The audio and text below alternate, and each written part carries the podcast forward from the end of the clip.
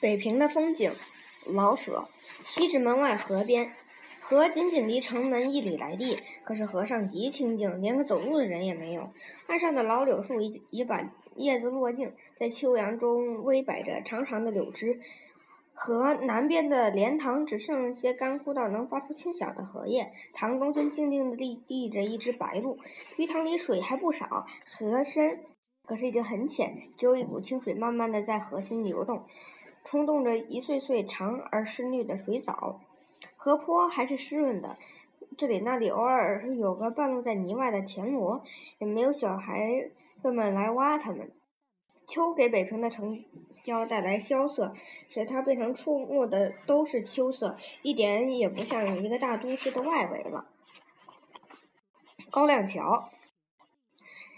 太阳平西了，河上的老柳歪歪着，梢头带着挂着点金光。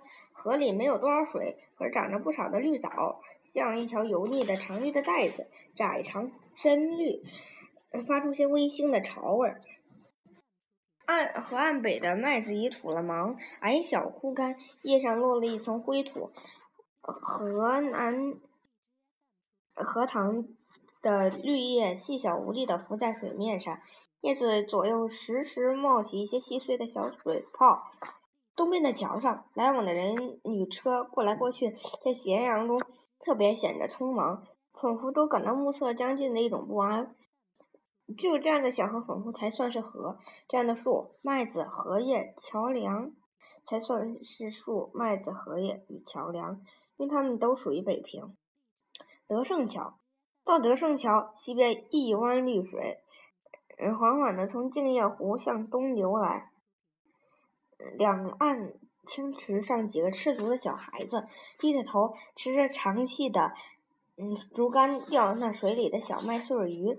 桥东一片荷塘，岸际围着青青的芦苇，几只白鹭静静地立在绿荷丛中，优美而残忍的等待等候着劫夺来往的小鱼。北岸上一片绿瓦高阁，青色正王的府邸又存在着天皇为贵胄的尊严气象。一阵阵的南风吹着岸上的垂柳，池中的绿盖摇成一片无可分析的绿浪，像有香柔柔的震荡的诗意。就是瞎子还可以用嗅觉嗅到那荷塘的甜美，有眼的由不得要停住脚瞻望一回。积水潭。湖外的水沟里，一些小鱼眼睛亮得像些小猪，忽聚忽散，呼来呼去。有时候头顶着一片嫩萍，有时候吐口中吐出一些一些泡沫，靠沟边一些已长出腿的蝌蚪，直着身摆动那黑而大的头。尾忽然流得快一些，把小鱼和蝌蚪都冲走，尾巴歪歪的顺流而下。可随着水也又来一群，挣扎着想要停住。一个水蝎极快地跑过去，水流渐渐稳定，小鱼又结成了队，张开口去啃一个浮着的绿叶或一段小草。稍大些的鱼藏藏在深处，偶尔一露背，忙着转身下去，给水面留下一个小漩涡与一些碎纹。翠鸟像箭似的由水上擦过去，小鱼大鱼都不见了，水上只剩下浮萍。德胜门外，到了德胜门门脸儿，晨光晨光才照亮了城楼。这里是北平最不体面的地方，没有光亮的柏油路，没有金匾，大玻璃窗的铺户，嗯，还有汽车。它的马路上石子七上八下，露着尖，一疙瘩。一块的长，好像长了冻疮，狮子尖角都往上叠着一点别或一点白霜。这些寒冷的棱角，让人觉得马路仿佛都削瘦了好些。它的车辆只有笨重的、破旧的，由乡下人赶着的大厂车，走得不快，而嗯，稀啷哗啷的乱响。说这里的洋车也没有什么漂亮的，它们都是一些破旧的，一阵风似乎能吹散的，只只为拉东西。而不拉，而不但拉人的老古董，在大车与洋车之间走着身子瘦而名声，还有相当声势的驴，仿佛久已讨厌的生命，而还不能不勉强，于是也就只好极慢极慢的走着走着路的骆驼，这些风光凑在一处，就把那伟大的成果也累得失去了尊严壮丽，显而显得衰老荒凉，甚至于有一些悲苦。在这里，人们不会想起这是能培养的出梅兰芳博士发动了五四运动，产生能在冬天还有蝈蝈鸣叫的翠绿蝈蝈的地方，而且一看就便到那荒，便感到那荒凉的、平整的、泛黄土的乡间。城市与乡间紧紧相连的地区，假如北平是一匹骏马，那这就是它一条又长又寒碜的尾巴。虽然如此，阳光一射到城楼上，一切东西仿佛都有了精神。驴扬起脖子鸣唤，而骆驼脖子上的白霜发出了光，连那路上带着冰的石子都亮了些。一切都还都破旧衰老，而一切被阳光照的有了力量，有了明显的轮廓、色彩、作用与生命。北平像无论多么衰老多病，可也不会死去似的。出了关乡，他们认上了大土道。太阳已经上来，这太阳不像城里那样要拐过多少个房檐，转过多少个墙角才照在一切东西上，而而是刚一出来就由最近照到最远的地方。低头，他们在黄他们在黄土日光照亮，那些小风已经停止，太阳很红很低，像要把冬天很快的变为春天。空气还是很凉，可是干燥清静。使人觉得痛快。路上差不多没有行人，只偶尔的遇到一辆大车和一两个踏十分的小孩或老翁。往哪边看，哪边是黄的田地，没有一棵绿草，没有一株小树，只是那么平平的，黄黄的，像个瀚海。远处有几株没有叶子的树，树后必有个小村儿，也许只有三五户人家。炊烟直直的、圆圆的，在树旁慢慢的往上升。鸡鸣和犬吠来来自村间，隐隐的，又似乎很清楚的送到行人耳中。离大道近的小村里还发出二呼牛马或孩子的尖锐的人声，多半是妇女的，尖锐的好像要把春江划开一条缝子。在那里，还有穿着红袄的姑娘或妇人在篱笆外推磨。庵里都没有一点水，到处都是干的。远处来大车，从老远就提起一股黄烟。地上是干的，天上没有一点云，空气中没有一点水分，连那远近的小村都仿佛没有一点湿或暖的气儿。黄的土墙，或黄的篱笆，与灰的树干都是干的，像是彩粉笔刚刚画上的。默默语无语的，他们往前走。带着马尿味的细黄土落在他们的鞋上、钻袜子中，塞满他们的衣褶、鼻孔与耳朵眼儿，甚至于走进他们的喉中。天更蓝了，阳光更明朗了，可是他们觉得是被放进了一个极大又极小的、极亮又极模糊的土窝窝里。好容易，他们看见了土城，那些鞑子统辖中国时代的，现在已被人遗忘了的，只剩下几处小土山的北平。古老的城墙，古老雄厚的城墙，夹着杂生着木短枝粗的小树，有的挂着半红的红颜枣，嗯，迎风摆动，有的野鸟飞上飞下的啄食。嗯，城墙下宽宽的土路，印着半尺多深的车迹，靠墙根的地方依旧开着黄金野菊，那显出幽寂而深厚。清浅的护城河水，浮着几只白鸭，把脚洗嗯。洗得鲜黄，在水面上照出一圈一圈的金光。西四牌楼，猪肉、羊肉、牛肉、鸡，活的死的，鱼死的活的，各样的菜蔬，猪血与葱皮冻在地上。多少多少条山鱼与泥鳅在一汪水里乱挤，头上顶着些冰凌，泥鳅的眼睛像要给谁催眠似的瞪着，乱，腥臭，热闹。鱼塘旁边的吆喝带着腿带子。袋子，袋子，买好袋子。剃头的人们还没来，小白布棚已织好，有人正找扫昨天剃下的短硬带泥的头发。拔了毛的鸡与活鸡紧邻着放着，活着还在笼内争吵与打鸣。贩子掏出一个来，嘎啊嘎，没打好价钱，哗的一扔，扔在笼里，半个翅膀也在笼盖下，嘎。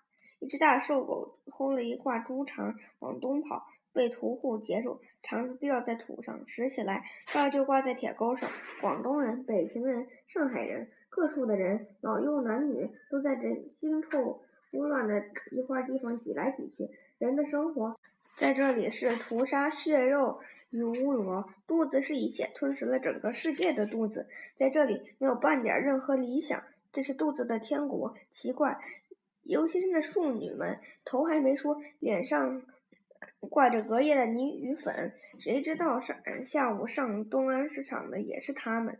牌楼底下，这豆浆、杏仁茶、枣儿切糕、面茶、大麦粥都冒着热气。都有股特别的味道。切糕上的豆切开后，像一排鱼眼睛，看着人们来吃。西单牌楼，西单牌楼渐渐成为烦恼的所在，但实际上还远不及东安市场一带。东安市场一带是暗被暗中被杨布尔乔亚气充满，几乎可以够上贵族的风味。西单在另一方面是国产布尔乔亚，有些地方像烙饼摊子与大碗芝麻酱面等，还是普罗的。因此，在普通人看，它更足以使人舒服，因此多看见一些本地风光。他还没有梦想到有个北京饭店，或是屋里文洋行、咖啡馆的女招待，百货店的日本货，戴一顶新草帽或穿一双白帆布鞋就可以。出贴风头的男女学生，各色的青菜瓜果，便宜坊的烤鸭，羊肉馅的包子，插瓶的美人蕉与晚香月，又奇妙的调和在一处，乱而舒服，热闹而不太奢华，浪漫而又平凡。特别是香擦山的天后，姑娘们又穿出夏日最得意的花衫，卖酸梅汤的冰盏敲得清清脆而紧张，西瓜的。吆喝长而多颤，偶尔有一阵凉风，或天上的余光未退，库中的电灯已亮，人气车声，汗味中裹着点香粉或花露水味儿，使迷茫而的高兴。袋中没有一文钱，也可以享受点什么。真正有钱的人们只能坐着车由马路中心，踏着满是汗味的电车，向长安街沥青大路驶驰去，响着车铃或喇叭。玉河、景山、白塔、大桥，玉河的水久已冻好，静静的、灰亮的、坦平的、坚固的，托着那京城的城墙。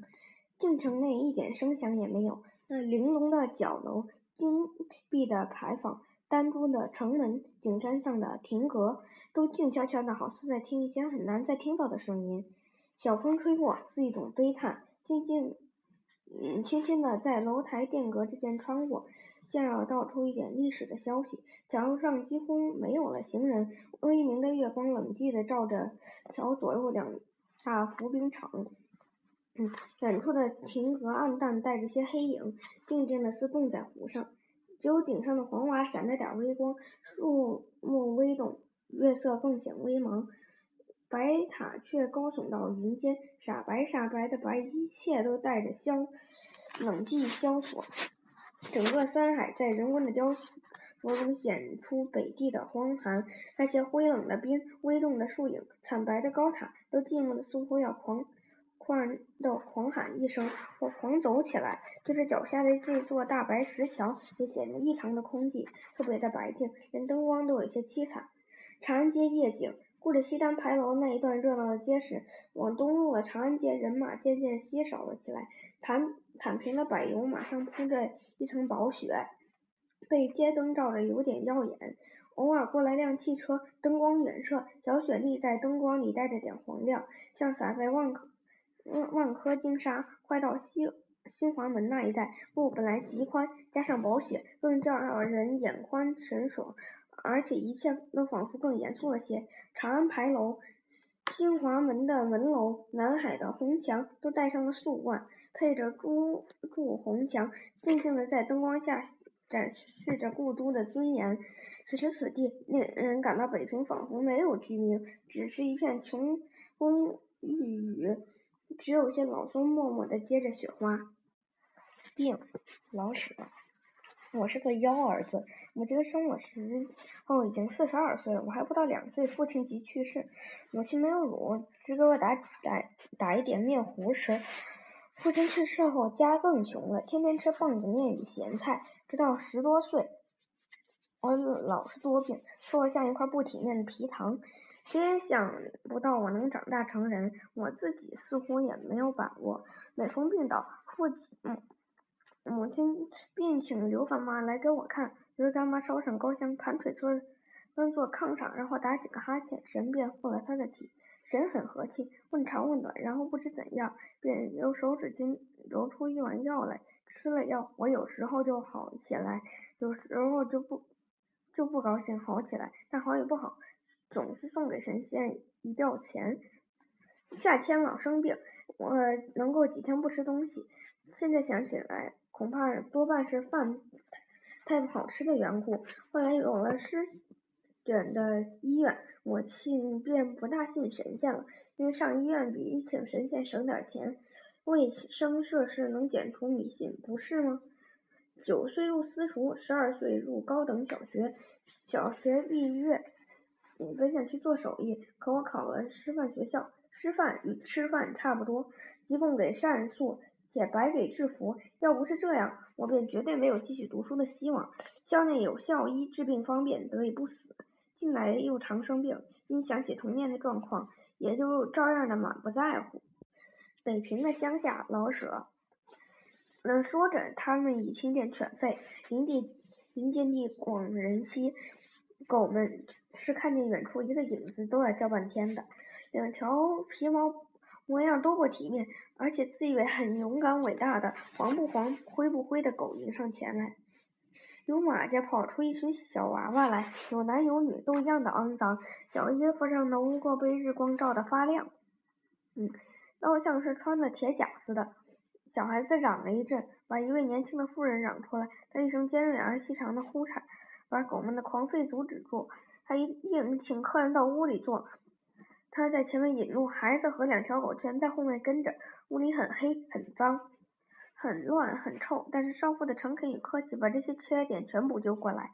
他道歉，他东一把西一把找出障碍物，给客人们找座位。然后他命令身量高的男娃娃去烧柴煮水，叫最大的女孩子去洗几块白薯给客人充饥。哎，我们。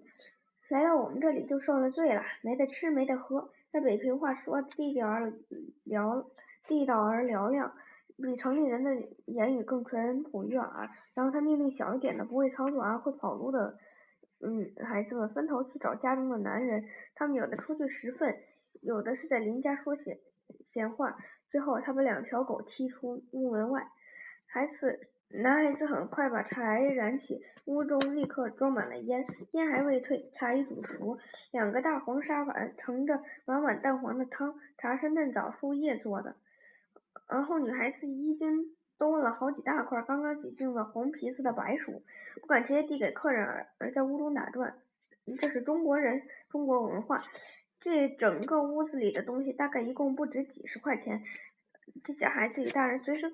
会饿死、冻死，或被日本人杀死。可是他们还有礼貌，还有热心肠，还肯帮别人的忙，还不垂头丧气。他们什么也没有，连件干净的衣服与茶叶沫子都没有。可他们仿佛有了一切，他们有了自己的生命和几千年的历史，但好像不是活着呢。可是，而是为什么一种他们所不了解的责任与使命挣扎着呢？估计他们那些。破烂污浊的衣服，他们会和尧舜一样圣洁、伟大、坚强。